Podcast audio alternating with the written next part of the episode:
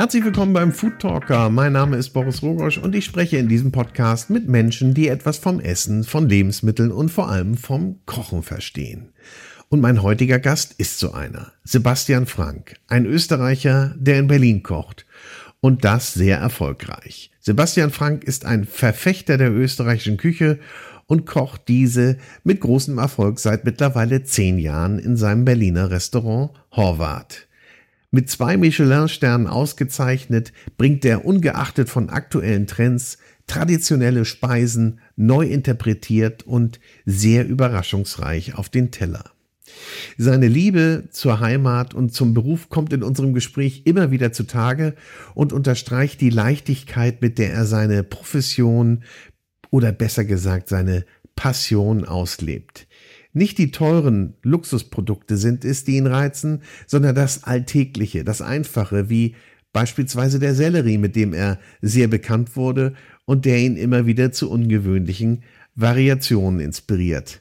Aber jetzt hört selbst, ich wünsche euch viel Spaß bei diesem Gespräch mit einem sehr sympathischen Sebastian Frank. Aber bevor es losgeht, habe ich noch die ganz besondere Freude, dir unseren Kooperationspartner und meinen Lieblingsküchenshop, die Cucinaria, vorzustellen.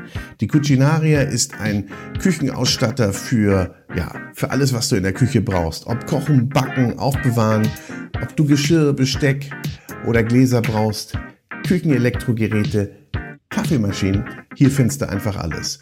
Aktuell gibt es im Online-Shop beziehungsweise auch im Laden 10% Rabatt online einfach nur at home and healthy eingeben und schon sparst du 10% unter cucinaria.de.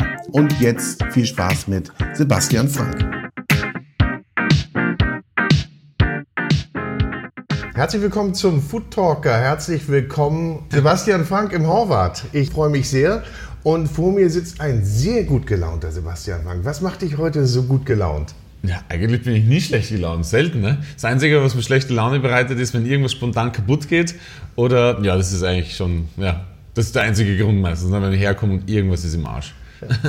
Du bist jetzt seit zehn Jahren in Berlin. Ja. Wie kommt man denn hier so mit den Berlinern klar als Österreicher? Naja, man muss, man muss sagen, dass wir als Österreicher ja total überall so einen Bonus haben. Ne? Also jeder, egal wo man hinkommt, ja, ja, die Österreicher und jeder, man wird gemocht, weil alle verbinden es natürlich dann auch immer gleich mit Berge und Schnee und gutem Essen und Skifahren und Urlaub und so und dann der Dialekt ist immer so nett und so drei. Also man wird ja eigentlich, ne? Und, aber in Berlin ist es ja so, man fällt ja auch gar nicht auf, ne? Nee, ich meine, da bin ich ja eine von, von 50 Millionen Nationen, die hier zusammenkommen, ne? So gefühlt. Aber wo du das gerade sagst, der Österreicher ne, steht für gutes Essen und, und für Skifahren. Eigentlich denkt, ist das wahrscheinlich auch so in den Köpfen der Menschen. Ne? Die können alle Skifahren und alle gut kochen. Einige können ein bisschen besser kochen. Einer von denen bist du. Sagen die anderen, ja. Weiß ich nicht. Aber wenn ich dich jetzt mal fragen würde, was ist denn dein Job? Bist du Restaurantbesitzer? Bist du Unternehmer? Bist du Gastronom? Bist du Koch? Ja, also grundsätzlich sehe ich mich natürlich als Koch. Das habe ich gelernt im Endeffekt. Ich habe ja keine betriebswirtschaftliche Ausbildung oder irgendwas dergleichen. Also ich, und ich mache auch keine Statistiken, Tabellen und werte irgendwas aus. Ja, also ich kenne teilweise meinen eigenen Wareneinsatz nicht, sondern mache so nach, nach also ist, das zeigt ja auch schon, wie ich in der Küche arbeite. Ich, also ich habe auch, ich habe auch keinen Rezeptordner in 23 Jahren angelegt, sondern ich koche halt nach Gefühl vieles. Ne? Ich meine, natürlich gibt's Gott sei Dank immer sehr ambitionierte junge Leute, die dann hier arbeiten und tatsächlich mal was aufschreiben, ja, und dann rufe ich halt irgendjemand an, so, ja, weißt du noch, damals haben wir das und das gemacht. Und wenn ich mal wirklich was brauche, dann muss ich schon auch gucken, dass ich da rankomme. Aber ich selber, ich glaube, also ich will jetzt nicht lügen, ich glaube, vor einem halben Jahr mal habe ich echt mal angefangen, so einen Orden anzulegen, aber da haben es bis jetzt, ich glaube, letztens nachgezählt, zwölf Rezepte bis jetzt reingeschafft, ja. Aber, und wie hast du denn dein Kochbuch dann geschrieben? Ja, das war ja eine Katastrophe, muss man ganz ehrlich sagen, ne? Weil viele, und das, aber da muss ich sagen, wirklich so, weil die Leute ja heutzutage wirklich alles bei mir in der Küche noch mitschreiben, also den kleinsten Scheiß schreiben die mit, ne? Und dann kann man echt wirklich sagen, ähm, äh, hey, wie war das da damals? Du kannst du mal gucken und so weiter und so fort. Und dann, und da so hat man es dann schon äh, zusammengekratzt und manche Sachen hat man dann einfach nochmal geguckt, ne? Also mit der, mal mit einer Waage gekocht, so quasi, mhm. ne? So ein mhm. bisschen. Aber das, aber zurück zur Frage, ähm, ja, äh, ich bin halt, also ich sehe mich jetzt nicht als, also die Geschäftsführerin ist auch ganz klar meine Frau. Ne? Also die, die macht die Kohle, die, die hat die Zahlen, Zahlen, so weiter und Termine. so fort. Und äh, meine, meine berühmteste Frage, die ich ja ganz oft dann irgendwelchen Leuten stelle, ist ja, wenn wir ein Motor sind, Was denkst du, was meine Aufgabe ist? Ne? Und da kommen dann immer natürlich so Antworten, so ganz wichtige Teile wie äh, hier Antriebswelle und so, und so weiter. Ne? Aber, aber ich sage immer, ich bin einfach nur das Öl, ja, ich bin das Öl und das Öl muss überall sein und gucken, dass es läuft, ne? Weil ihr seid die Rädchen und die Schrauben, die Kolben, die ineinander greifen und wenn es einfach reibt, ja, mhm. dann dann läuft es einfach nicht. Schöner Vergleich. Und ich muss als Chef einfach überall sein und gucken, dass es einfach gleitet. Ne? Mhm. Und dass kein Sand ins Getriebe mhm. kommt. Das heißt also, Öl muss auch immer da sein. Ja, Bist absolut. du immer da? Ja, also ich bin, also ich bin sicher 95 Prozent meiner Zeit da. Ja. Ähm, äh, Versuche natürlich dann alle meine Außerhausaktivitäten so auf Montag, Dienstag, also die Schließtage zu, zu legen. Und geht, sich, geht natürlich nicht immer sich aus. Ich weiß das gerade gestern, vorgestern im Rheingau Gourmet Festival, äh, am Mittwoch, Donnerstag. Ich habe aber natürlich mittlerweile auch ähm, das Glück, also wirklich ein gutes Team und vor allem einen super Sous-Chef zu haben seit fünf, fast fünf Jahren, der mich da adäquat vertreten kann. Mhm. Und ich kann mittlerweile äh, guten Gewissens auch mal zwei Tage außer, außer Haus sein. Natürlich fürs eigene Gewissen, also äh, ist es schon auch gut, wenn man dann auch da ist, wenn es voll ist. Ne? Ja, klar. Und man ist ja auch nur so gut wie sein Team, oder? Ich meine, alleine könntest du es nicht stemmen. Ja. Würdest du es nicht stemmen wollen oder zumindest nicht lange. Ganz genau. Und wie gesagt, dieser blöde Spruch, die Kette reißt immer am schwächsten. Also das, das ist halt auch einfach so. Aber ich sage dann auch immer, aber denn, es obliegt ja auch immer dem Chef, also das, die Leistungsfähigkeit seines Teams, Teams wirklich einschätzen zu können ne? und dementsprechend auch zu agieren. Ne? Ja. Also ich sage dann immer, es hilft ja auch gar nichts, mir, mir, die krassesten Gerichte auszudenken, ja? weil Ideen hat man super viele, da brauchen wir gar nicht reden. Ne? Aber für mich stehen Fragen im Vordergrund, äh, schaffe ich das heute 50 Mal zu machen? Bringt mein Service das Team adäquat an den Tisch? Schaffen wir in der Küche das äh, 50 Mal anzu anzurichten und mhm. die einzelne Person, die es auch noch betrifft? Ne? Weil äh, ich habe das ja oft genug erlebt, dass halt Leute dann für etwas, was sie, was sie, was sie nicht können, und es kann nicht jeder, ich kann auch nicht alles, ja, werden dann jeden Tag angeschrien und so weiter. Und da frage ich mich, ist das zielführend? Deswegen muss ich mich fragen, A, kann der Mitarbeiter was? Ja, nein. Wenn nicht, muss ich es entweder so machen, dass es kann, oder er ist nicht geeignet für diese Stelle. Ganz einfach. Ja, in, so. in jedem ja. Fall ist es aber deine ja. Verantwortung und man kann den Mitarbeiter eigentlich Ganz nicht genau. Nehmen, ja?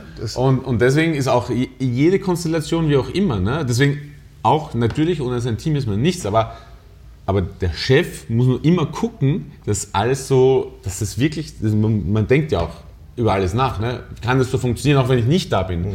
Kann ich heute ein Gericht auf die Karte machen? Ja, ist ja klar, dass man vielleicht technisch oder vom Fingergefühl mal ein bisschen besser ist als wie ja. andere, aber kann man das vom Gefühl auch jemand anders umsetzen? Wenn ich na, nein, dann muss ich gucken, dass ich vielleicht das Gericht abändere. Ja. Das ist einfach, oh ja. ne? Komme ich gleich nochmal drauf zurück. Aber war dir denn immer klar, dass du Küchenchef wirst? Also, dass du eine Küche leitest und deine Ideen durchsetzt, umsetzt? Ähm, das ist jetzt eine Frage, die ich jetzt eigentlich grundsätzlich mal mit einem Ja beantworte. Ja? Mhm. Ich wusste aber nie, wie ich da hinkomme. Und um es ganz genau zu beantworten, ist, ich bin, ich kann mich erinnern, ich bin so in noch, also ich habe meine Ausbildung von 14 bis 17 gemacht, ne, also sehr früh sogar. Und, äh, und ich bin in jungen Jahren schon rumgelaufen und habe und hab immer davon, äh, äh, über, äh, aber eher so eine jugendliche Leichtsinnigkeit, mhm. ne, so, ja, ich werde mal mein eigenes Restaurant haben und so weiter. Aber und das habe ich aber auch immer ein bisschen, das habe ich immer so gesagt, aber ohne wirklich, ohne Substanz eigentlich. Ne? Das Gebilde war noch nicht ausgekleidet. Naja, dahinter, ohne, ohne Substanz, also keine Ahnung, was muss ich tun und so weiter und so fort. Und ich glaube, in so, in so Jahren, wo ich so 21, 22 war und in, in, in so in einer schon gehobenen Gastronomie, aber so mittleres Segment gearbeitet hat. Und man hat sich gefreut über seine erste akkurat eingesetzte Kartoffelterrine mit einem akkuraten Bohnen und so weiter. Und also heute rückwirkend gesehen, war da schon auch dann immer so, dass da etwas machen zu wollen und etwas am Teller bringen zu wollen. Ja. Ne? Ich meine, natürlich lacht man heute, brauchen wir nicht reden. Ne? Aber wenn, auch ich sehe heute viele junge Leute und manche haben das, dass sie selber gucken wollen, wie kann man was machen und manche tun das, was man ihnen sagt. Ja. Ne? Und, und ich glaube, ich war einfach eher der Typ, der dann schon selber immer so aber du brauchst im Team ja auch beides. Ne? Du brauchst einmal die, die selber was weiterentwickeln und einmal die genauso machen, wie es Natürlich. sein soll. Weil sonst hast du, glaube ich, ein bisschen zu viele Energien da. Nee, nee.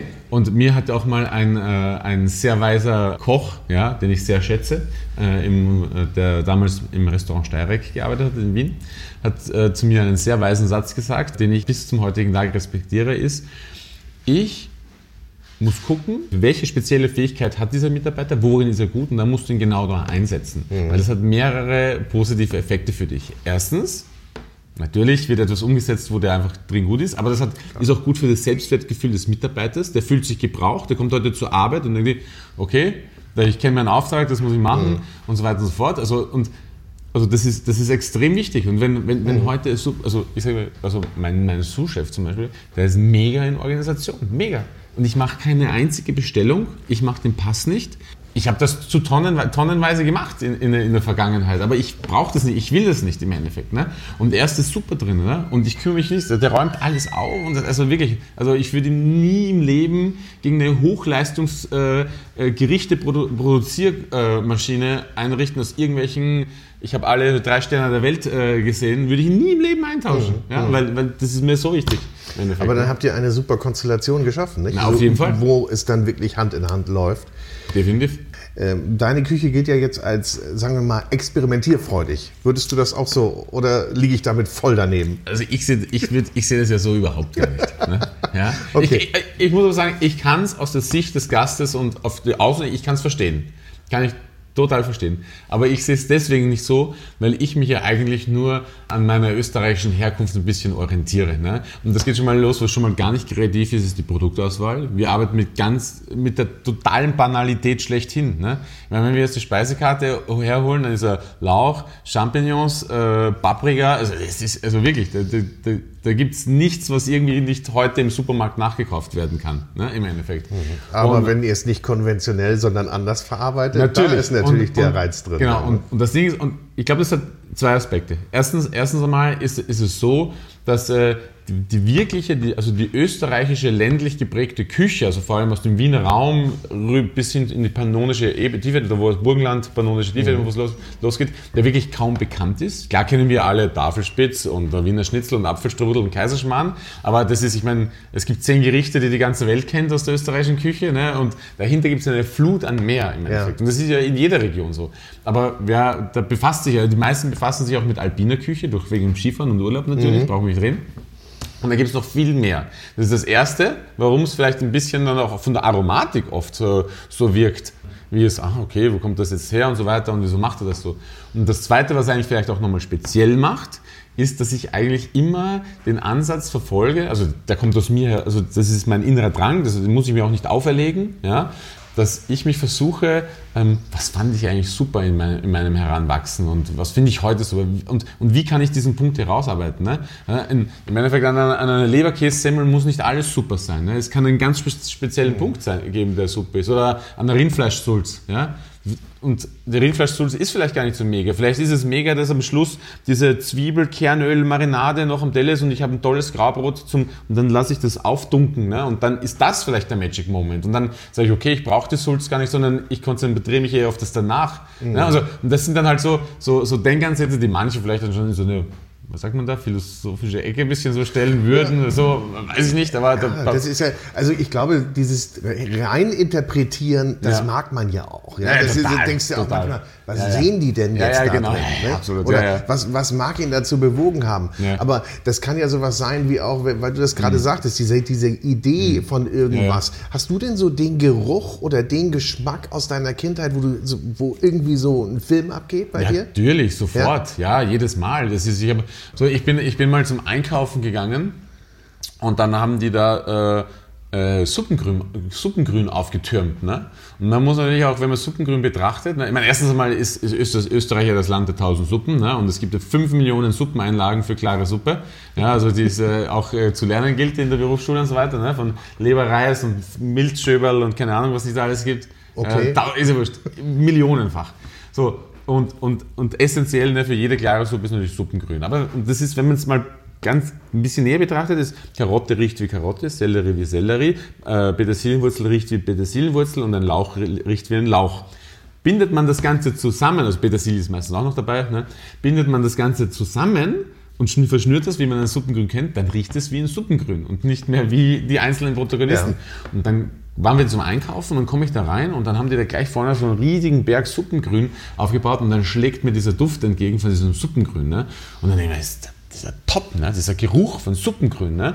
Und dann gesagt, ich brauche einfach ein, ein Gericht, wo einfach Suppengrün im Fokus steht. Und was macht Suppengrün aus? Es kocht einfach zwei Stunden mit in der Suppe. Und was ist es dann? Es ist super weich gekocht, also richtig weich gekocht ja. im Endeffekt. Ne? Also ganz das ganz das Gegenteil von dem, was man eigentlich normalerweise fokussiert im Bereich von roh oder Biss gekocht. Mhm. Ne? Ja? Und dann hat man einfach den Fokus auf total verkochtes Gemüse gelegt. Ne? Und, und hat dann eigentlich auch was, was, was geweckt oder was bedient, was ich hoffe mit meinem Gericht zu machen, das ist Emotion. Ne? Also ich, ich, ich möchte, dass die Leute sagen, boah, das ist ja wie, das ist wie bei meiner Oma so, ne? so ein bisschen mhm. so. Ne? Also, dass sie getouched werden. Ne? Und ich meine, das ist ja schon wieder nächstes Thema. Also, das ist ja, also ja. klar, also bei dir spielt die Exotik keine Rolle. Das, das, das glaube ich, äh, weiß man auch von dir, nicht? Genau, und das ist das, was du vorher gefragt hast mit äh, hier kreativ und so weiter. Und dann kommen die Leute hierher und sagen, in welchem Sternreise kann man verkochtes Gemüse essen? Ne? Also, und das ist dann so dieses Ah. Und für mich ist es aber, hey, es ist verkochtes Gemüse. Ja. Das macht meine Mama auch. Ja. Weißt du? so, ja. ne? Aber da sind wir dann ja auch wieder bei der Definition oder nicht wieder, da sind wir ja bei der Definition angekommen. Was ist denn Sterne-Restaurant überhaupt? Also ich meine, da ist ja sowieso ein Riesenumbruch. Auf der einen Seite mhm. hier in Berlin sowieso. Ich meine, mhm. das, was auch für viele noch als sagen wir mal, angestaubtes Sternelokal gilt. Mhm. Haben wir das überhaupt noch? Ja, haben wir ab und zu noch, mhm. aber es wird doch neu definiert. Mhm. Ja, also ich halte es ja immer so, wenn überhaupt, ich meine, für mich ist es ja sowieso immer, ich sehe das sowieso, dass es gibt eine Institution, ist der Git Michelin im Endeffekt, ne? und der vergibt ja im Endeffekt die Sterne und der nimmt sie auch wieder. Ne? Deswegen finde ich es ja auch immer total unangebracht, äh, dass Leute dann sagen, ja, sie haben gar keine zwei Sterne verdient. Sag ich, das, das bestimme ja nicht ich. Passiert ich, das? Natürlich passiert ja? das. Also, dass die Leute einem selbst vorwerfen, so, wieso haben sie zwei ja, ich habe ich hab, ich hab mir den nirgends ab. Also ich habe das nicht entschieden. Ne? Bitte Karlsruhe und dann äh, kann man gerne nachfragen, warum das so ist. Ne? Also, ne? Aber, aber es gibt ja diese Definition vom dritten Stern, dieses Umweges und der gemacht werden muss und so weiter. Und da steckt, glaube ich, schon ein bisschen äh, äh, Wahrheit drin. Aber wie das wieder jeder, das kann natürlich wieder jeder für sich selber dann interpretieren, wie er diesen, ach, da muss ich jetzt hin interpretiert. Weil der eine macht es halt, weil, weil, weil das Interieur total toll ist und, und, und, und, da kann ich mit Materialien kommen da und so weiter und, und Qualitäten. Aber für mich persönlich ist es, ich will das Gefühl haben, dass ich nur heute und hier und jetzt an diesem Ort dieses Gericht haben kann und nirgend mehr woanders. Und um jetzt mal so ein Klischee rauszuholen, und das schließt halt jede Hummer-Mango-Koriander-Kombination aus. Mhm. Ja? Weil wenn ich Hummer, Koriander, Mango essen will, dann kann ich das wahrscheinlich in 20 von 50 bestehenden Restaurants tun. Ja? Ich möchte heute etwas essen, wo ich, wo ich diese Pers Persönlichkeit des Koches und der Region oder wo auch immer sich der befindet, mhm. Stadt, ist, ist ja wurscht, das möchte ich auf dem Teller haben. Und dann will ich sagen, okay, das kann ich jetzt nur hier essen, irgendwo anders. Aber nun bin ich in Berlin und kriege österreichische Tradition mhm. mit und wie würdest du das jetzt genau beschreiben? Wenn du jetzt deine Küche wirklich beschreiben müsstest, in einem Satz, was würdest du mir sagen? Was kriege ich bei dir heute Abend? Also bei mir gibt es natürlich, das hast du tausendmal gesagt, ne? Ich werde es überprüfen. ja, ja, klar. Nein, im, Ende, im Endeffekt gibt es bei mir österreichische, also Wiener, niederösterreichische, landläufig geprägte Küche, die aber sehr vegetabil und natürlich auch in einer modernen Art und Weise präsentiert werden. Ja? Also es ist natürlich auch eine gewisse Entschlackung dessen. Äh, wenn ich heute das Thema Wiener Schnitzel habe, dann gibt es natürlich kein Wiener Schnitzel, sondern dann geht es um andere Sachen. Um, genau. Aber so kann man das sagen im Endeffekt. Das ist eine, eine landläufig regionale Küche, eine österreichische ist, die nach meinen Vorstellungen äh, modern und gemüselastig interpretiert ist. Nun gibt es bei dir aber dann auch keine, ja, wir hatten gerade das gesagt, keine exotischen Sachen. Mhm. Äh, bei dir gibt es ganz, ich sage das mal in Anführungsstrichen, einfache Produkte. Ist das so dogmatisch gesehen, dass du sagst, also irgendwann ab einer Grenze oder ab einer Entfernung äh, würde ich das nicht mehr nehmen, nicht mehr einsetzen? Nee, also, also mein, das kann man vielleicht als dogmatischen Ansatz werten, das soll jeder für sich oder entscheiden, sehe ich jetzt nicht sowieso.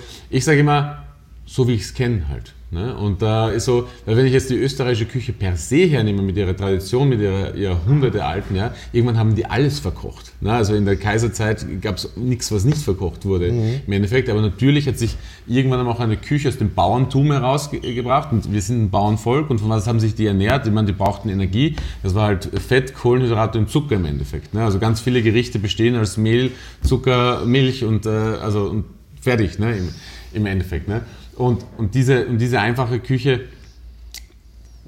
an die, der orientiere ich mich dann halt auch. Und ich sage immer, wenn es meine Mama nicht verarbeitet hat, oder wenn ich nicht, dann, dann, dann geht es mir auch nicht ins Herz. Und das Paradebeispiel ist Olivenöl. Ich liebe Olivenöl, ich habe selber drei Sorten zu Hause, ja, und ich, ich esse das für mein Leben gern. Mhm. Aber meine Mutter hat eben mit Olivenöl nie gekocht. Mhm. Ich habe nicht einmal einen Salat in meiner Kindheit mit Olivenöl bekommen. Meine Mama hat sich Olivenöl auf die Haut geschmiert und hat sie am Neusiedlersee gelegt in die Sonne. Ja? Die Zeiten gab es, so, genau. So, sah das nämlich aus. Ne? Gekocht wurde halt, ja, oft mit Schmalz im Endeffekt. Ja. Ne? Ja, wenn Schmalz übrig geblieben ist, von was auch immer, und da wurde mit der Gulszwiebel wieder geröstet und so weiter. Und ich koche heute extrem viel mit tierischen Fetten im Endeffekt. Ne? Weil es ist etwas, äh, oder auch wenn wir vorher das Thema Suppe hatten, also die, die Suppe definiert sich ja über die Fettaugen, weil das Zeichen der Reichhaltigkeit, ne, dass da Fleisch drin war. Ne? Mhm. Also wir arbeiten viel mit Suppenfetten zum Beispiel, die explizit produzieren oder Kalbsnierenfett, das auch äh, großes Thema zur Haltbarmachung ist. Oder äh, Kalbsnierenfett, hier Schweineschmalz natürlich, Entenschmalz und so weiter und so fort. Und das ist ein großes Thema.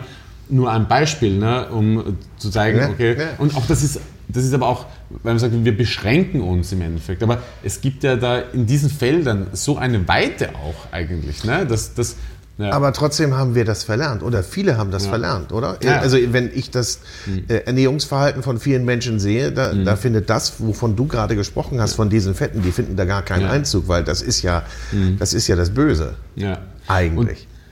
Und, und das, ja, und ich habe, ich habe da irgendwann, 2018 bin ich auf dieser Madrid Fusion, da ja. ich ja Best European Chef erwartet und, und das, der einzige Grund, warum diese Ehre zuteil geworden ist, ne, dass die, die das dann entschieden haben im Endeffekt, ne, diese Sicht auf, die, auf, auf, auf, auf Produkte oder auf, auf Tradition, dass die so verloren gegangen ist. Jeder jagt nach dem noch nicht Dagewesenen im Endeffekt. Ja? Mhm. Und die Sicht auf sowas ist so stark ver verloren gegangen, ja, dass sie gesagt haben, okay, dem muss man eine Bühne geben und das muss man herausheben. Ja? Da geht es gar nicht darum, dass ich so super gekocht habe oder irgendwas, ja, sondern einfach Wahrscheinlich nur, auch. Ja, gut, wenn es nicht schmeckt, schmeckt es nicht. Das ist natürlich schon schwierig, brauchen wir nicht reden. Aber äh, aber da, da ging es immer, dass sie eher eine Philosophie herausgehoben haben, die, äh, die, weil die, die das entschieden haben, das sind Spanier und die haben gesagt, mhm. die haben zu mir gesagt, vor 30 Jahren hat kein Mensch mit Olivenöl in Spanien gekocht. Da hat man den Fett rausgebacken. Aber, und heute ist alles Olivenöl im Endeffekt. Ja. Ne? Und äh, genau, und das, dem wollten sie einfach eine Bühne geben. Und, das, und, und, und ich habe schon auch was angeschnitten, so quasi, ne, diese, die, die, diese Jagd auf den noch nicht da gewesen. Ne? Also diese eine Technik zu finden oder, oder den nächsten Posting oder guck mal, und das ist, und da gehen ganz viele Sachen verloren natürlich. Aber du sagtest das eben auch so, ich kriege den Hummer mit, ich weiß gar nicht mehr, was es jetzt war, ja. äh, kriege ich wahrscheinlich in, ja. in 10 von 15 Restaurants mhm. in ähnlicher ja. Form dargeboten. Das ist natürlich auch das, was wir auf Instagram und Facebook sehen. Da sehen natürlich auch viele Gerichte auch mal ähnlich aus. Absolut. Da hat man vielleicht auch mal die Inspiration aus Instagram gezogen. Ja? Und, und weil wir gerade so sind, weil wir gerade vor das Thema auch Kreativität hatten und natürlich jetzt auch dieses, diesen bisschen vielleicht dogmatischen Ansatz, sich einzuschränken, das, um das fertig, fertig zu bringen, meinem, ich sage immer, meine Region ist Mitteleuropa. Ne? Also mhm. ich freake nicht ab mit irgendwelchen 50 Kilometer äh, sind und so weiter. Ich meine, ich verstehe nicht, warum Nüsse aus Kalifornien kommen, wo es eh kein Wasser gibt, ja, wenn es hier tausend Nussbäume gibt. Ja. Ne? Und ich verstehe auch nicht, warum Apfel irgendwie aus Neuseeland kommen muss, wenn es hier tausend Apfelbäume ist. Ne, aber grundsätzlich ist eigentlich, äh, wir leben in Mitteleuropa und es ist vollkommen okay, dass ich mein Öl in Österreich kaufe. Ne? Und äh, wenn, der, wenn der Fasan aus Tirol mhm. kommt, dann finde ich das auch noch okay. Ich nehme auch den aus Brandenburg, ist überhaupt kein Thema. So, aber, äh, und, aber jetzt auch äh, sich einschränken und die Kreativität damit, weil ja viele Restaurants, viele werden jetzt wissen, was ich meine, dann ihre drei Monatsweise ihre Lager irgendwo anders aufschlagen in irgendwelchen Ländern, um auch irgendwelche Techniken dazu zu lernen und zu adaptieren und äh, ihr Wissen. Und mhm. es gibt Menschen, die studieren mittlerweile Fermentation und so weiter und so fort und tralala und so weiter und so fort, eben weil man ja irgendwas lernen und machen möchte, was es noch nicht gegeben hat. Ne? Und ich habe immer das Gefühl, ne, das ist auch manchmal so der Kreativität dienlich ist, sich eben nicht den, den Blick immer weiter zu richten, sondern auch mal zu verharren und zu gucken, mhm. äh, es muss ich mit dem auskommen, was, was ich habe. Ich meine, weil ich das vorher angeschnitten habe, die Österreicher sind Bauern. Ich meine, wie viele Gerichte aus Mehl, Zucker und äh, Eiern entstanden ist. Ja. Ne? Das sind immer die gleichen Protagonisten. Ne? Ich meine, wenn ich mir eine Kaiserschmarrn-Masse nehme, da kann ich Palatschink machen, da kann ich Kaiserschmarrn machen, da kann ich Salzburger Nockerl damit machen. Das ist alles das Gleiche, nur anders zusammengefügt, ne? im Endeffekt. Ne? Und, äh, und genauso sehe ich das eigentlich auch, dass ich, da hat sich auch diese, diese, diese Philosophie geprägt, Kreativität durch die eigene Zensur im Endeffekt, also sich einzuschränken Ja. und eben in, in, in, in Produkten zu verharren ja, und dann eben, und so ist auch die berühmte Salzsellerie im Endeffekt entstanden, ja, dass, dass man immer guckt, okay, jetzt haben wir das und das und das gemacht und das und das und das fanden wir gut damit, äh, Erfahrungswerte und so weiter und so fort. Und, dann, und, und plötzlich entwickelt sich aus dem immer wieder mit dem Gleichen sich zu beschäftigen, ja, etwas, was so vielleicht nicht entstanden wäre. Weil so hätte ich vielleicht mich nicht tausendmal mit Sellerie beschäftigt, sondern hätte einfach Palmherzen aus Vietnam bestellt. Ich weiß es nicht. Ne? Ja. Aber du hast den Sellerie immer wieder gedreht und gedreht und hast gesagt, was kann ich damit noch machen? Naja, und es hat natürlich auch lange gedauert und es Ja. gibt unzählige. Und es ist ja nur, das Sellerie ist natürlich das prominenteste Beispiel, aber das ist ja auch mit allem anderen so. Ne? Also, dass, dass man sich irgendwann mal auch, und wenn es die Fette sind, man beschäftigt sich immer wieder dam- damit oder mit ja, alles Mögliche. Ne? Das, das kennt man ja auch. Ähm, aber, ähm, aber das kennt man ja auch und das tun ja viele andere auch. Ne? Nur finde ich, wenn man sich halt dann trotzdem irgendwie ein bisschen einschränkt, dann, also dann hat man so von der, der also mir, mir bringt das von, für den Kreativprozess schon viel, muss ich sagen. Möchtest du denn so eine Art, oder möchtest du Botschafter sein mit dem, was du machst? Möchtest du schon da Menschen darauf hinweisen, dass man sich auch ein bisschen der Tradition und der Region auch besinnen sollte? Ähm, grundsätzlich möchte ich einfach mal, dass es gut schmeckt. Ja. aber, aber um- Das hatte ich ja jetzt mal da- vorausgesetzt Aber, aber, aber, aber Entschuldige, da, ja. Nein, kein Thema. Aber gut, da, darüber hinaus sage ich ja immer. Ne? Und äh, wir, hatten, wir hatten jetzt, wenn man so, so, so betrachtet, die vergangenen Jahrzehnte der Kulinarik, ne? ich meine, es war lange Zeit die französische Küche vorn dran, dann hat es ja immer so die spanische Avantgarde natürlich auch gegeben, jetzt sind wir bei der Nordic Cuisine und so weiter und so fort. Ne? Und ich sage immer, das Ding ist ja, ne, dass diese österreichische Küche, ne, also ich bin ja, ich sage ja immer, im Geburtslotto habe ich ja gewonnen. Ne? Also, ja, also ich bin, ich jetzt ja, Erklär mich, erklär mal auf. also im Geburtslotto hat man doch gewonnen, wenn man in Österreich geboren wird, wird ja, und dann sich auch noch für einen kulinarisch geprägten Beruf entscheidet. Ne? Ja. also besser geht es ja eigentlich gar nicht im Endeffekt. Ne? Also man hat alles, man hat die, die Produkte, die da, also die in Österreich auch ganz toll sind und, und die Tradition und so weiter und so fort. Und diese, die ganzen Einflüsse über das riesige äh, äh, äh, Reich, das es mal war und so weiter und so fort. Egal, auf jeden Fall ist es so. Und es gibt auch ganz viele Gerichte der österreichischen Küche, die natürlich auch millionenfach jedes Jahr ja, ihren, ihren Respekt erfahren, indem sie einfach bestellt werden. Ja, ob es das Apfelstrudel oder das Schnitzel ist oder was auch immer. Und ich finde, es ist einfach irgendwann mal Zeit, dass, dass, dass diese Küche mit so, mit so einer Tradition einfach auch mal irgendwann mal eine, eine, eine, eine Hochphase äh, erlebt. Ja? Und das kann gut mal passieren. Und es gibt total prominente Vertreter wie, wie den äh, An- Andreas Döllerer oder der Landhaus Bacher oder der Steyrek in Wien und so weiter. Und ich finde, man könnte einfach mal die nächste Epoche, die man einläuten könnte, ist einfach eine österreichische tra- tra- traditionsbasierte Küche. Ne? Und äh, natürlich sehr weit und sehr hochgegriffen, aber ich finde schon gut, dass man in Berlin ist und, und, und der österreichischen Küche eine, eine, eine Bühne geben kann. Ne? Vor allem dadurch, dadurch, dass man auch so ein internationaler Dreh- und Angelpunkt ist. Ne? Weil viele Leute, ich meine, viele Leute kommen hier essen, die kommen aus Brasilien oder sonst woher, die würden natürlich nie in Österreich aufs Dorf fahren, um sich da irgendwas äh, Österreichisches reinzuziehen. Ne? Das würde natürlich nicht funktionieren. Nee. Ne? Aber hier funktioniert das ganz gut im Endeffekt. Und deine Gäste, also wenn du sagst, die kommen aus Brasilien oder wie auch, sind das Gourmet-Touristen denn auch? Oder? Wenn ich jetzt so eine Analyse unserer Gästeschicht Ja. äh, abgeben sollte, also wir sind so gemischt. Also Ja. es ist so gemischt wie Berlin auch. Ne? Also sowohl von den Nationen, von den, von den Motivationen natürlich. Natürlich haben wir den Gourmet-Tourist oder auch ganz junge Leute. Also wir, wir, wir haben wirklich ein ganz ein großes Glück, dass wir keine keine äh, Kampagnen uns ausdenken müssen, um unser Publikum zu verjüngen. An anderen gastronomischen Einrichtungen sterben die Leute, die Gäste gefühlt Ja. weg. Ne? Und äh, fühlen wir uns wirklich, äh, haben wir wirklich Glück, dass das bei uns so gut funktioniert. Ähm, dass die Gäste so gemischt kommen, sowohl international auch, auch vom Alter her. Wie ist denn der ideale Gast für dich? Der ideale Gast ist, glaube ich, für jeden Koch gleich. Oder Unternehmer oder Gastronom gleich. Kommt, nimmt volles Programm, freut sich, dass er, dass er da sein dur- durfte, bedankt sich und ja, Ja. ganz genau. so einfach ist es. Aber ich glaube, man muss ja auch sagen, wenn man hierher kommt, äh, man kriegt ein Menü, ja, mit äh, wie viel Gängen? Äh, genau, also wenn man das volle Programm, also die, die Menüs sind sieben, ist ein Siebengang-Menü, aus dem man auch ein Fünfgang-Menü ziehen kann. Und es gibt die Option, zwei weitere Gänge aufzubuchen. Also wenn man ein volles Programm nehmen würde, wären es neun Gänge. Genau. Ja. Werde ich mir für heute Abend mal überlegen. Aber das ist ja so, ähm, er lässt sich ja drauf ein. Ganz genau. Ne? Er muss, er kann ja nicht sagen, er kann kein Cherry-Picking machen und kann Nein. sagen, das nehme ich mal oder das nehme ich mal, sondern er lässt sich auf die Reise ein. Also ja, im Großen und Ganzen schon. Natürlich sagen unsere Gäste, und das ist auch vollkommen okay so, dass sie zum Beispiel, wir haben jetzt zwei so Gerichte, die zum Aufbuchen sind. Ne? Und wenn jetzt jemand das Siebgänge-Menü nimmt und sagt, okay, ihm schmeckt das aber gar nicht, mhm. dann nehmen wir natürlich eines von diesen beiden Gerichten ohne Aufpreis rein. Mhm. Das ist ja vollkommen logisch. Oder wenn jemand, wir haben natürlich für uns die Reihenfolge der Fünf, äh, des Fünfgangs, weil zwei Gänge fallen natürlich raus. Äh, festgelegt und wenn die, aber wenn die Leute sagen, okay, das weniger, dann, dann ziehen wir natürlich ein anderes. Also das ist, da, da sind wir, in, also in diesem Bereich, in diesem kleinen Bereich des neuen Gänge sind wir schon flexibel. Ne? Also da sagen wir, ja, sorry, das ist so. Ne? Das sind wir dann auch nicht unterwegs. Aber ich verstehe natürlich eine Frage. Man hat natürlich auch keine dreiseitige Karte, wo man also ich nehme das, ich nehme das, ich nehme das. Ja, und das sage ich immer wieder, das empfinde ich als, als, als größtes Privileg überhaupt, dass Gäste hierher kommen, sich hinsetzen und das nehmen, was wir machen. Ja, ohne Kompromiss im ja. Endeffekt. Ja.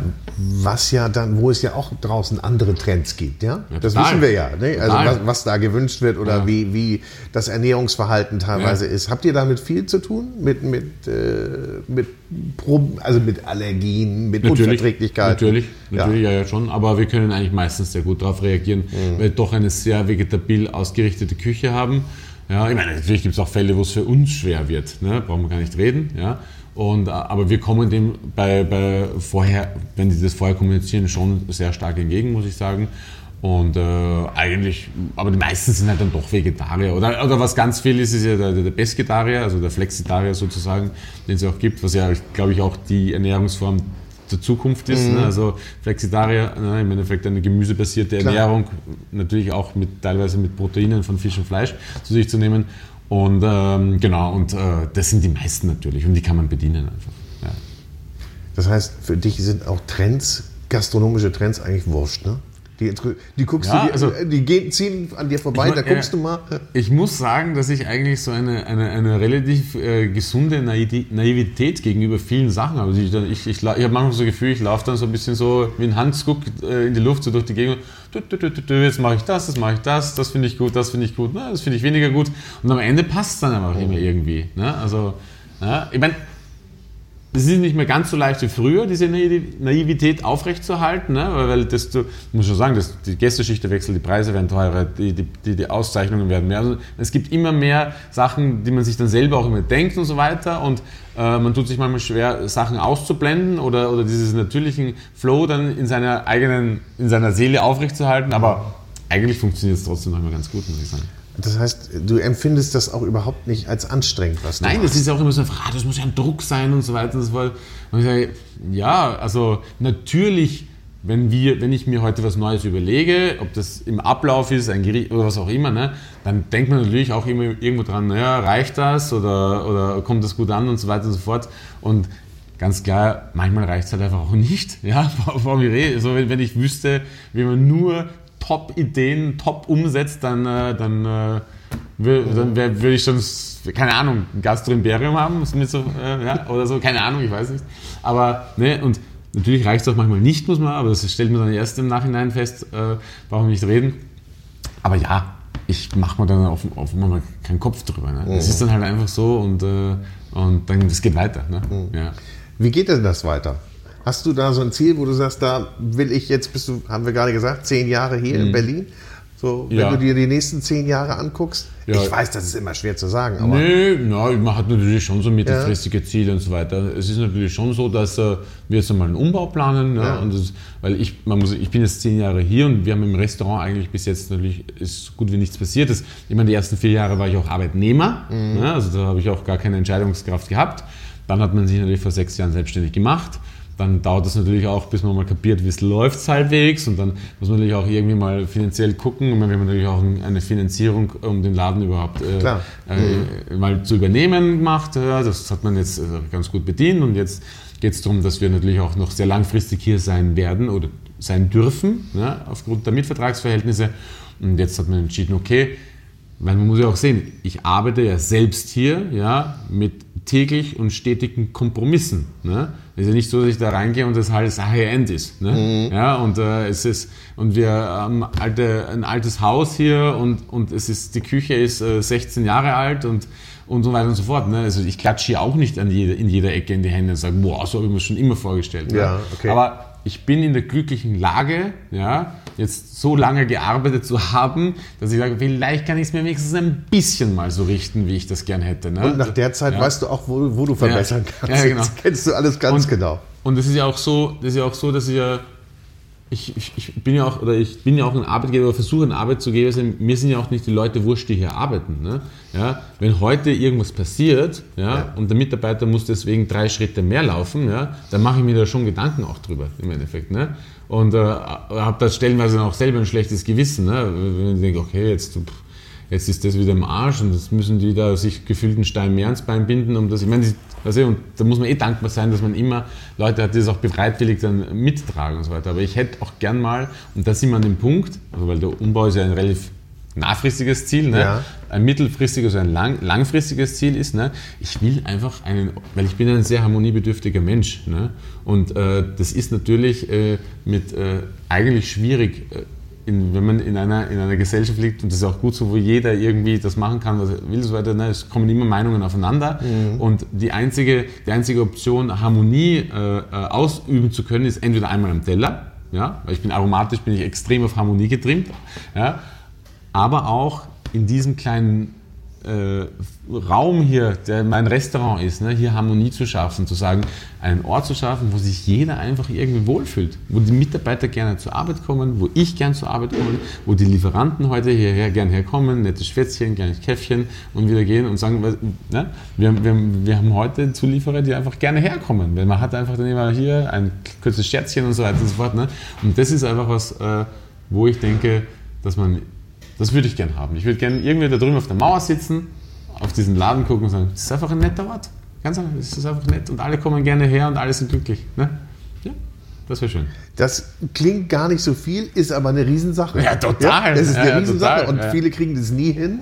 Und äh, ich glaube auch, man muss gar nicht so, aber das, das ist ja wieder deine Philosophie. Ja. Man muss gar nicht so weit, so groß gehen, ja, ja sondern das, was man hat, eigentlich richtig machen. Das ist doch letztendlich die Botschaft. Aber du sagtest gerade, du, nee, du wolltest noch was sagen. Du nee, hast noch was auf der Liste. Nein, das ist, jetzt, das ist jetzt nur so, es wäre jetzt nochmal noch mal zusätzlich, was man eh schon gesagt ist ja, es geht ja jedem so. Ne?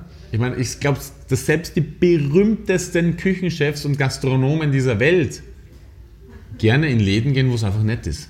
Ja? Also wo man einfach hingeht, wo alle freundlich sind, wo die Atmosphäre schön ist und wo das Essen ausgezeichnet ist. Und, ja. ja und ich glaube, du, du spürst das auch als Gast. Ja. ja. Wenn, wenn du reinkommst, du spürst ja, was für eine Atmosphäre da ist. Ja. Und ob ich denn nur sage, ja, das Essen war gut, mhm. oder ob ich sage, mhm. es war alles cool, mhm. es war alles super und ich fühle mich da super wohl. Habt ihr Stammkunden, die so immer regelmäßig? Ja, oder? wir haben schon ein paar so Freaks, die immer kommen. Ja, wir haben einen haben wir sogar, ich glaube, seit drei Jahren auf die Fahne geschrieben oder länger, da kein einziges Gericht zu verpassen. Das wir jeweils, jeweils äh, äh, ja, das sind schon Spezialisten, aber es, es, es, werden, immer, es werden immer mehr Stammgäste, muss man sagen. Ja? Ne? Ähm, weil muss man schon ganz ehrlich sagen, wir haben also die, gerade in den ersten Jahren die Gästeschicht ist sehr oft gewechselt, ne? weil man ja selber auch, ich meine, das ist meine erste Stelle als Küchenchef nach wie vor, ich war ja vor, vorher noch nie Küchenchef oh. und man fängt hier an und dann weiß man eh nicht, was man kochen soll, auch wenn man vorher immer super gescheit ist, ne? aber äh, und dann und dann macht man was und dann denkt man, ja, ist nicht cool. Und nach einem halben Jahr macht man was anderes und auf einmal, ja, und egal, ob man was anderes kocht, die äh, Menügestaltung anders ist, die Preisgestaltung anders ist, die Weinkarte anders ist. Immer wenn man es macht, bleibt jemand weg und jemand Neues kommt dazu. Und am Anfang waren diese Schritte ja manchmal total oft. Also wir haben Stammgäste gehabt, die dann drei Jahre zu uns kommen und in der Zwischenzeit immer dann schon gesagt haben, man hat das Gefühl, das, das ist ein anderer Küchenchef oder so weiter, ne? weil okay. dann irgendwelche Sachen ja. gemacht wurden. Und dann bleiben die aber trotzdem, und dann bleiben die auch irgendwie weg und dann kommt wieder ein neues und so weiter. Aber es ist natürlich, irgendwann hat man natürlich auch seine, seine, seine roten Faden, meine roten Faden habe ich eh schon sehr lang gefunden und dann, ja, und irgendwann man pendelt sich das ein bisschen ein und man, man hat eine gewisse Kontinuität, ne? auch an, an gastronomischer Leistung und das macht sich natürlich jetzt, und das würde ich jetzt sagen, ist jetzt sicher die letzten drei, vier Jahre ist es so schon kontinuierlich immer das Gleiche, was wir machen, Ja. so unterm Strich. Und dementsprechend steigt auch halt kontinuierlich dann auch die, die Stammkunden. Ja. Kontinuität als Stichwort und Zulieferer als Stichwort. Du Mhm. willst ja wissen, wo deine Ware herkommt, wo dein Produkt Mhm. herkommt. Ähm, Das ist, glaube ich, dir sehr, sehr wichtig. Wie machst du das? Ich meine, redest du mit deinen Produzenten? Bist du da wirklich vor Ort oder ist dir das? Also ich, also an der Stelle sage ich, ich bin jetzt nicht so krass unterwegs wie, wie andere Küchenchefs, die dann 50 Telefonnummern in ihrem Handy haben und jeden persönlich kennen und, und, und vor Ort waren.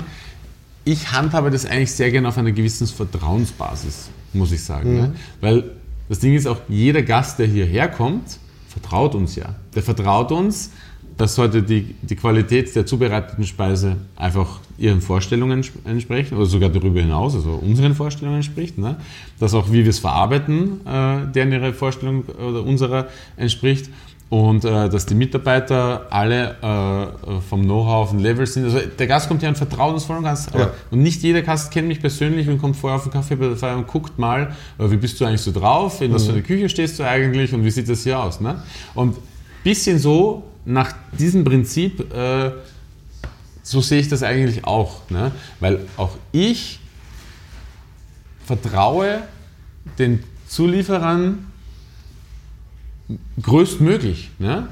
Ja? Und muss, ja, also wir sind, wir sind alles erwachsene Menschen und haben ein Qualitätsbewusstsein und, und sind unserer Ja. Verantwortung bewusst. Ne? Und ich, ich, ich muss nicht fünfmal im Jahr beim, beim, beim Fischer vor Ort sein, ja? Äh, um zu gucken, ob der auch gut arbeitet. Ne? Die Ware kommt hier an, der steht für etwas, ja. Äh, diese Philosophie kennt man dann, ja. Die Ware kommt hier an und ich sehe dann ganz klar, okay, die Philosophie fruchtet, das ist umzusetzen oder das sehe ich im Produkt und so weiter und so fort. Ne? Und deswegen mu- muss ich sagen, dass ich schon für sehr auch wieder mal für sehr kleine äh, für sehr kleine Kreise bin sozusagen, ne? dass ich sage, okay, ich habe ein paar wenige, mit denen ich zusammenarbeite und versuche da äh, dann so viel wie möglich Und rauszuholen. je näher dran, Ja. desto mehr Vertrauen natürlich auch. Ja. Aber, aber würdest du sagen, dass man, ich nehm, benutze jetzt mal diese Modewörter Nachhaltigkeit Ja, ja. und Achtsamkeit. Ja, ja. Meinst du, dass man eine komplett nachhaltige Küche eigentlich machen kann? Das ohne ich sich schon. großartig zu verbiegen? Ich glaube schon. Ja? Ja, ich denke schon. Also, man, man muss ja man muss wissen, ne, es, es früher, also vor Globalisierungszeiten und so weiter, es gab ja nur kleine Kreisläufe. Ne? Also, es gab ja keine Es großen. ist alles eigentlich nichts Neues. Ja, Ne? es ist überhaupt nichts Neues. Ne? Und, das hat, wir, und die Spezies, äh, unsere Spezies ist nicht ausgestorben. Ne? Also das ist, es, gab, es gab kleine Kreisläufe und dahin muss es natürlich auch wieder, wieder zurück. Ich bin jetzt natürlich jetzt kein Typ, der sich jetzt äh, wehrt gegen irgendwelche technischen Neuerungen und so weiter. und so fort. Also Ja. das ist alles super hilfreich. Ne? Aber die Kreisläufe müssen einfach kleiner werden. Ja? Mhm. Und äh, das wird auch passieren. Das ist, und, und da ist ja, ähm, das ist ja überhaupt über niemanden, ich würde nie mit, mit dem Finger auf jemanden zeigen. Ne? Weil man darf natürlich nicht vergessen, ne? viele, Generationen, also viele Generationen oder, ja, oder die vorangegangene oder die davor, ja, man hat es auch nicht anders gelernt im Endeffekt. Ne? Also, ne? Und, und, und klar gibt es heute Köche, die sagen, ach guck mal, die machen Gemüse mit, ja? oder guck mal, die, die nehmen keinen Zucker mehr oder, ah, guck, oder, oder was auch immer und so weiter. Ne? Ist ja logisch, ne? also, weil, weil sie haben es auch nicht anders gelernt. Ne? Viele, viele sind halt vielleicht noch geprägt von irgendwelchen Wirtschaftswunderjahren, 50er, 60er, man hat nur Wurst gefressen oder nur alles, was reichhaltig ist. Und, Man und, musste ja, und- ja, und- über Jahrzehnte musste man ja Jahre aufholen. ja, ja, genau. Und, und dann natürlich hat, hat, hat, wurde das Creme Fraiche und Butter auf ein, auf ein Level gehoben, weil man muss äh, die Geschichten, dass es geschmuggelt worden ist, das hat ja alles einen Stellenwert äh, bekommen. Und, und, aber das wird sich alles, alles ändern. Und natürlich ist das auch alles sehr schnell passiert. Ne? Natürlich sind die Köche, die so groß geworden sind, noch immer aktiv heute. Ne? Und dass die natürlich andere Sichtweisen, das ist ja vollkommen logisch. Ne? Ja, aber es ist für mich auch vollkommen logisch, dass irgendwann einmal ein, ein, ein, ein, ein Steinbutt an der Grete ein der, also ein Luxusprodukt sein wird, das können sich dann 100 Leute auf der Welt leisten. Ne? Und dann, und dann wird es einfach für die, für die, auch für die gehobene Mittelschicht wird es normal sein, heute einen Kohlrabi im, im Restaurant zu essen und nicht mehr, ja, und da wird dann gar keiner mehr drüber reden. Kein Mensch wird Im Moment reden. ist es Ja. vielleicht noch ein Lernprozess, Ja, aber das aber ist das- natürlich dann ja. irgendwann normal. Absolut. Ähm, also dann ist auch deine Aktivität, beziehungsweise du bist ja Mitbegründer von Die Gemeinschaft. Ja. Magst du mal kurz dazu was sagen für diejenigen, die die Gemeinschaft nicht kennen? Also im, im Grunde genommen hat diese Bewegung natürlich auch Billy Wagner von Nobel hat und Schmutzig angestoßen, der dann auf uns zugekommen ist Und ähm, mit zwei anderen Restaurants, die jetzt leider nicht mehr mit, äh, mit, mit dabei mit dem Boot sind, aber dafür sind jetzt ganz an, viele andere noch mit dabei. Ähm, und dann sagt, okay, eine, eine Plattform zu, äh, zu, gründen, wo man ein gewisser Austausch stattfinden kann. Ne? Ein Austausch über, über sowohl Techniken, also das Kochen selbst natürlich mhm. an sich, aber auch, auch Zulieferer und, und Produkte kennenlernen. Und, genau, und das ist jetzt immer mehr gewachsen, auch natürlich mittlerweile äh, auch Produzenten. Am Anfang ja. waren es ja eher nur Restaurants eigentlich, ja. ne? wenn jetzt auch Produzenten dazugekommen sind.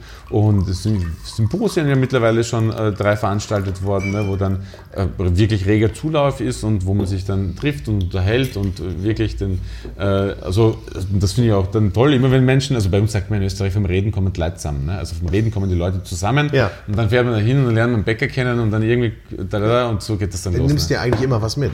Total. Ja. Ne? Und, und, das, und letztes Symposium war auch Tim Rauer mit dabei, also auch, ich glaube glaub auch viele andere haben mhm. verstanden, ne?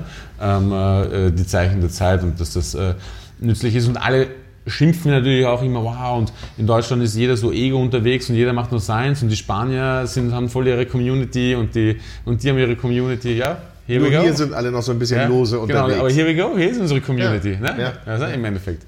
Und genau, aber dann hat äh, Anstoß war das eben von Billy Wagner, dass man eben so eine, so eine Plattform zum Austausch ähm, auf jeglichen Ebenen äh, gründet und das haben wir dann auch getan. Und jeder hat natürlich da so seine, seine, seine eigene Intention, Klar. die mal mehr, mal weniger vertreten ist. Und ich persönlich sage ja immer, ja, ich, ich, bin, ich, ich empfinde es eigentlich, dass ich als relativ normal aufgewachsen bin, ja, auch, auch äh, vom Essen her und äh, äh also es war halt ganz normal bei uns und das spiegelt eigentlich übrigens auch unser Menü wieder, weil wir haben nur einen Fischgang und nur einen Fleischgang drinnen. Ne? Viele sagen dann halt auch immer, ja, okay, das ist total so, äh, vegetarisch äh, geprägt und so weiter und total trendy, aber das ist es ja nicht. Ne? Wer hat sich denn früher fünfmal vom Fleisch, also ich meine, wenn ich heute Menüs von Restaurants betrachte, da gibt es dann Gänseleber, dann Jakobsmuschel, dann Saint-Pierre, Wolfsbarsch, Badeling, äh, Steinbutt, mhm. irgendwie so, der Carabiniero. Und dann mhm. gibt es einen Taubengang oder irgendeine Geflügelfleischgang und dann gibt es Wagyu und, und dann.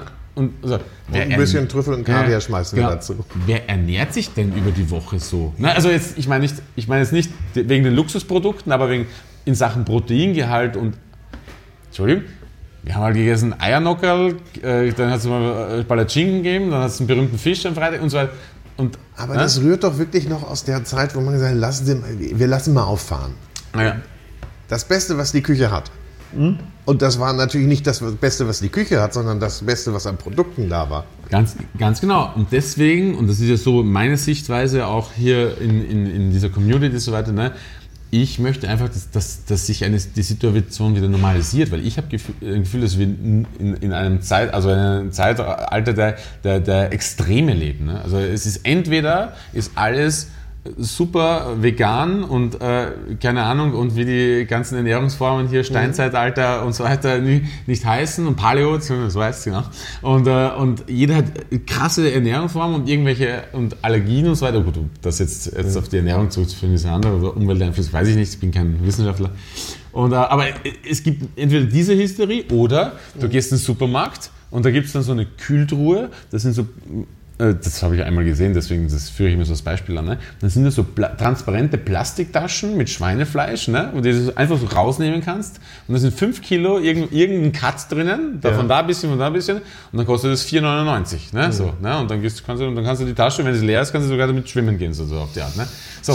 Und, und, und, und, ich, und das, das Ding ist, ne, es muss ja auch was in der Mitte geben. Ne? Natürlich. Ja, und ich bin einfach, und ich habe selber zwei Kinder, ja, und klar kaufe ich denen mal Kinderschokolade. Ne? Ja?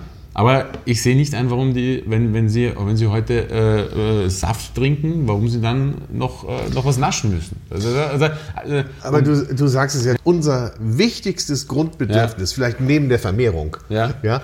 ist ja, und die findet ja auch nur statt, wenn wir uns ernähren, wenn wir uns ernähren können, wird doch total vernachlässigt. Ja. Wenn du, also wenn, ja. am Beispiel deiner 5 Kilo Schweinetüte, ja. und das ist ja in der Tat kein Einzelbeispiel, mhm. ähm, findet das ja statt. Da, man ist ja komplett bequem geworden dort mhm. in dem Feld schiebt es natürlich häufig mal auf das Thema Zeit mhm. und Geld. Ich habe keine Zeit selber zu kochen oder Gutes zu kochen, mhm. ich habe kein Geld dafür. Mhm. Ist aber, glaube ich, viel zu einfach gemacht. Es ist, vor allem ist es, ist es so, dass äh, man betrachtet es oft mal als so als, also nicht zu bewältigende Aufgabe. Und es ist ja, aber es muss doch, es muss doch heute keiner mehr Selbstversorger sein. So, also so von einem Extrem ins nächste. Ne? Wenn ich heute in der Stadt wohne und ich habe ein Fenster und ich pflanze mir da drei Küchenkräuter und kaufe nicht mehr die äh, schnell hochgezogenen aus dem, aus dem Supermarkt, ja, dann habe ich schon was getan. Ne? Dann habe ich, hab ich einfach schon was getan. Und wenn ich mir dann ein, ein halbwegs anständiges Brot mit einer Butter kaufe und ich kann in der Früh meine Kräuter da draufschneiden und es halt kein, keine irgendwas super extra light Wurst, keine Ahnung, also Aufschnitt, ja, sondern es heute ein Butterbrot mit Kräutern und dann habe ich was getan im Endeffekt. Ne? Und man wird merken, es schmeckt sogar auch noch. Ne?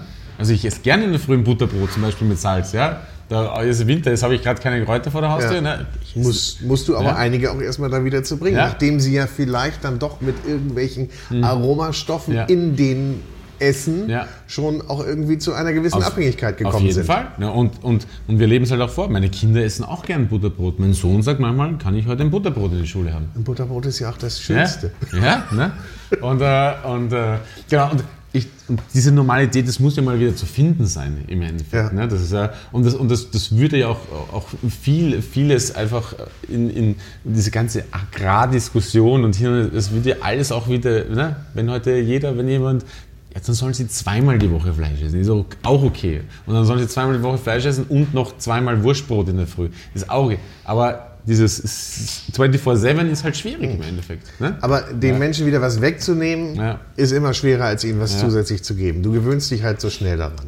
Naja, naja und es ist natürlich auch äh, ein, ein, Problem der modernen Marktwirtschaft und so, das, es wird ja alles für uns organisiert im Endeffekt. Ne? Man mhm. muss ja heute nichts, man muss ja nichts mehr können. Ich muss mich heute nicht mehr damit beschäftigen, ähm, äh, wie, äh, wann und wo, wie wächst Petersilie. Ne? Damit, mhm. Man muss sich ja mit nichts beschäftigen. Ne? Also es wird es ist alles leicht gemacht worden. Ne? Also eigentlich ist unser Leben komplett organisiert von allem. Ne? Es mhm. gibt jemanden, der macht das, bietet es genau. an. Wir müssen nur arbeiten der gehen. Der macht das auch schon richtig. Genau, und, und wir müssen nur arbeiten gehen, schauen, dass wir Kohle ja. verdienen, ne? und damit wir das kaufen können. Ne? Damit das alles so.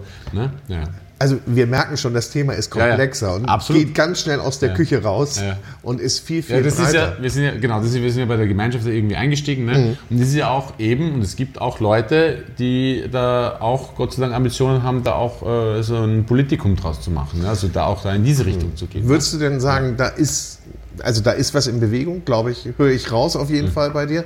Geht es schnell genug? Das glaube ich nicht. Nein, das glaube ich nicht. Also Bewegung brauchen wir nicht reden. Ich meine, Stichwort Greta, ne? brauchen wir nicht mhm. reden und so weiter. Und, und das, das, wird alles, das wird alles noch kommen. Ne? Irgendwann, und irgendwann, wenn es uns in 150 Jahren noch gibt, ja, sozusagen, dann wird das auch alles ganz normal sein. Ne? Das ist jetzt so ein, so ein Prozess, wird irgendwann eine neue Zeit eingeleitet und so weiter und so fort. Und keiner redet mehr drüber. Ne? Das war so wie die industrielle Revolution Ende des 19. Jahrhunderts. Da redet heute kein Schwein drüber, ne, im Endeffekt. Aber ne? es haben sich ganz viele dagegen ja. gestemmt. Ja, ja. ja? ja, ja ganz genau. wie du dich immer dagegen ja, stemmst, natürlich. wenn sich was verändert. Ah, ja. Lieber Sebastian, jetzt wollte ich eigentlich von dir noch ein Blitzrezept haben. Yes, das machen Josef. Ja. Aus, aus der Hüfte geschossen. Ja. Back, Back, Backhändel ist extrem gut. Ja. Hühnerschenkel mit Haut, wichtig. Wichtig mit Haut, ja. Dann Mehl, Ei, Brösel, goldbraun backen, Kartoffelsalat dazu. Tipptopp. Wie lange backe ich das? Ah, ist wichtig. Mindestens 15 Minuten, weil es soll am Knochen sein und durch sein. 15 Minuten? Naja, ein, also ein Backhändel. Kommt darauf an, ob ich es einschneide, dann, mhm. dann schaffe ich es in 15, 10 bis 15 Minuten. Wenn ich es im Ganzen lasse, braucht es sogar 20 Minuten, sonst ist der Knochen blutig. Was isst du? Wir kommen da nochmal drauf zurück. Was isst du denn am liebsten, wenn du nach Österreich fährst, wenn du, wenn du in die Heimat fährst? Was oh, ist denn? Das ist eine gute Frage, weil ich fahre ja einmal, die, einmal im Jahr eine Woche zu einem sehr guten Freund von, von, von uns, also, ja. also ganze Familie, also die sind selbstständig in Salzburg, also die haben einen Hof, einen Traditionshof, siebte Generation, ja. 900 Jahre alt. Das ist übrigens der Weierhof in Bramberg am Wildkogel, kann man gleich mal Werbung machen. Muss ich den mal besuchen? Ja, den muss man unbedingt besuchen. Ne? Also ich sage immer, wenn jemand Österreich, ich bin, ich bin sehr militant, was österreichische Küche betrifft. Also das ist wirklich, also ich habe ganz genaue Vorstellungen. Also, und das ist auch das, das Schöne an der österreichischen Küche, dass bei uns gibt es einfach, so ist es im Endeffekt. Ne? Und in Deutschland ist oft mal so schwammig manchmal. Die machen es so, die machen es so. Ne? Weil ich sage, Rindsuppen ist bei uns eine Rindsuppe, von Vorarlberg bis, bis Burgenland. Und Kartoffelsalat ist genau das gleiche. Und der Schweins auch. Und, in Deutschland ist manchmal alles so schwammig ein bisschen, das mag ich so nicht. Ne? Mhm. Ne? Und der Gulasch mhm. ist ein Gulasch im Endeffekt. Ne? Und, äh, so. und das, äh, gut, nur das by the way. Aber, Aber, aber, äh, und da kochen die so, so wie ich mir das vorstelle. Ne? Und, weil das ist sehr schwierig. Ne? Und witzigerweise das allererste, und das ist fast ein bisschen peinlich, ne? was ich esse, wenn ich da ankomme, ist ein Cordon Bleu. Wirklich. Ein Cordon Bleu? Aber, ja, ein Cordon Bleu. Und das ist aber, muss ich sagen, und das ist, und mein, mein, mein Freund, also Franz Meilinger heißt der, ne? Ja. Äh, der kotzt, also was heißt der kotzt, der findet äh, mit so einem lachenden Auge kotzt er manchmal drüber, ne? weil auch schon so wie äh, Thomas Dorfer zum Beispiel da essen war und Andreas Caminado und alle, alle bestellen sich Cordon Bleu. Nee. Ja, das ist ja, aber das macht man sich halt auch nie. Ne? So. Ist ja auch nicht mehr ja, auf der Karte, ne? Ja, Cordon Bleu gibt es nicht mehr, oder? Nein, nein, ist verschwunden. Ist verschwunden. Ja, ja, total. Hast du ein Lebensmotto? Uh, oh, ich sehe, das ist eine philosophische Frage. Ja, Ende willst du dann immer noch mal. Äh, ähm, ja, jetzt hast du mich am falschen Fuß erwischt, muss ich ganz ehrlich, äh, ehrlich sagen. Ne? Nein, also ja, ich, Lebensmotto. Also im Grunde genommen ist es ja ist es so, dass ich ja schon, wie schon erwähnt, ein sehr harmoniebedürftiger Mensch bin. Das ist natürlich immer oft schwer, schwer umzusetzen, ne? aber ich glaube, ich habe letztens was total was, was Kluges gelesen. Boah, das kann ich jetzt, das kann ich jetzt wiedergeben. Ne? Das war gar, nicht, war, war gar nicht so blöd. Das, die haben gesagt, isst die Hälfte, geht doppelt so viel zu Fuß und Liebe unendlich. Das finde ich eigentlich gar nicht so blöd, ne? Also Liebe ja. unendlich. Ja, ja. Und, und alle. Und alle. Richtig. Okay, super. super. Herzlichen Dank. Ja. War ein tolles Gespräch. Hat mich Sebastian. auch sehr gefreut. Tschüss, Papa.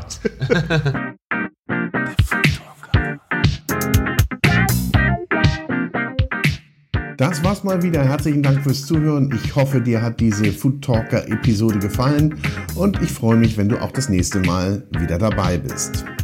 Diese Folge des Food Talker Podcasts hörtest du mit freundlicher Unterstützung des großen Restaurant- und Hotelguides. Ein Guide für Gäste mit Information und Inspiration für Menschen mit Stil und Geschmack.